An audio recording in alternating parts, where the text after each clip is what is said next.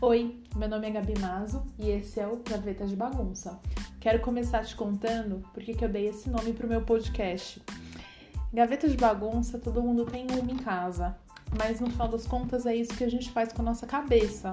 A gente cria um compartimento e vai depositando lá tudo aquilo que a gente não sabe fazer com as nossas ideias, com as coisas que a gente não sabe dar vazão, com sentimentos bons, ruins, com as pessoas, com as memórias, com as lembranças, com o ex, com a parentada e com tudo aquilo que a gente meio que rejeita e que volta nos conflitos, nas repetições, nos problemas no dia a dia. E aí isso vai empoeirando, vai misturando com as coisas antigas e com as coisas novas. E aí quando a gente vê, a gente tá cheia de coisa amontoada nesse compartimento que é a nossa cabeça. Então aqui eu vou ajudar você a dar uma organizada nisso tudo. E o episódio de hoje a gente vai falar de terapia. Terapia é para quem? Eu acho que essa é a pergunta que um terapeuta mais responde, tanto quanto o humorista responde aquela pergunta: qual o limite do humor?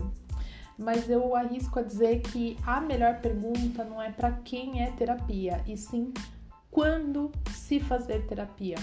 Porque terapia é para todo mundo, todo mundo precisa de terapia, ou todo mundo se beneficia da terapia. Mas na verdade, o pulo do gato é quando a gente deve para uma terapia. Então aqui eu vou te dar uma listinha de momentos interessantes para você começar a fazer uma terapia. Então, por exemplo, você vive um conflito repetitivo na sua vida. Você está sempre com aquele mesmo problema. Você vive um prejuízo nas suas relações, está te prejudicando demais. Esse problema te prejudica muito, sempre, em todos os seus relacionamentos amorosos, em todos os seus trabalhos, em todas as suas amizades. Ou você tem alguma grande decisão para ser tomada. Você vai passar por algum tipo de mudança na sua vida, carreira, relacionamento, vai se mudar. Vai mudar de país, vai mudar de empresa, vai mudar de emprego. Você se sente deslocada, desajustada, você se sente meio fora da caixinha. Você está enfrentando sentimentos de ansiedade, solidão, depressão, angústia. Ou você tem dificuldade de se responsabilizar ou de tomar alguma decisão na sua vida. Essas foram algumas situações que eu comentei que podem denunciar que você está há muito tempo, tempo demais, sem perceber que está enfrentando alguma dificuldade emocional.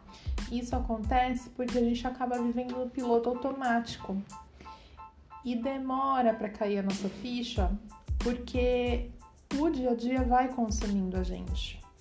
Se você se identificou com alguma situação, é sinal de que você já está vivendo essa situação há muito tempo e isso já está te prejudicando há muito tempo.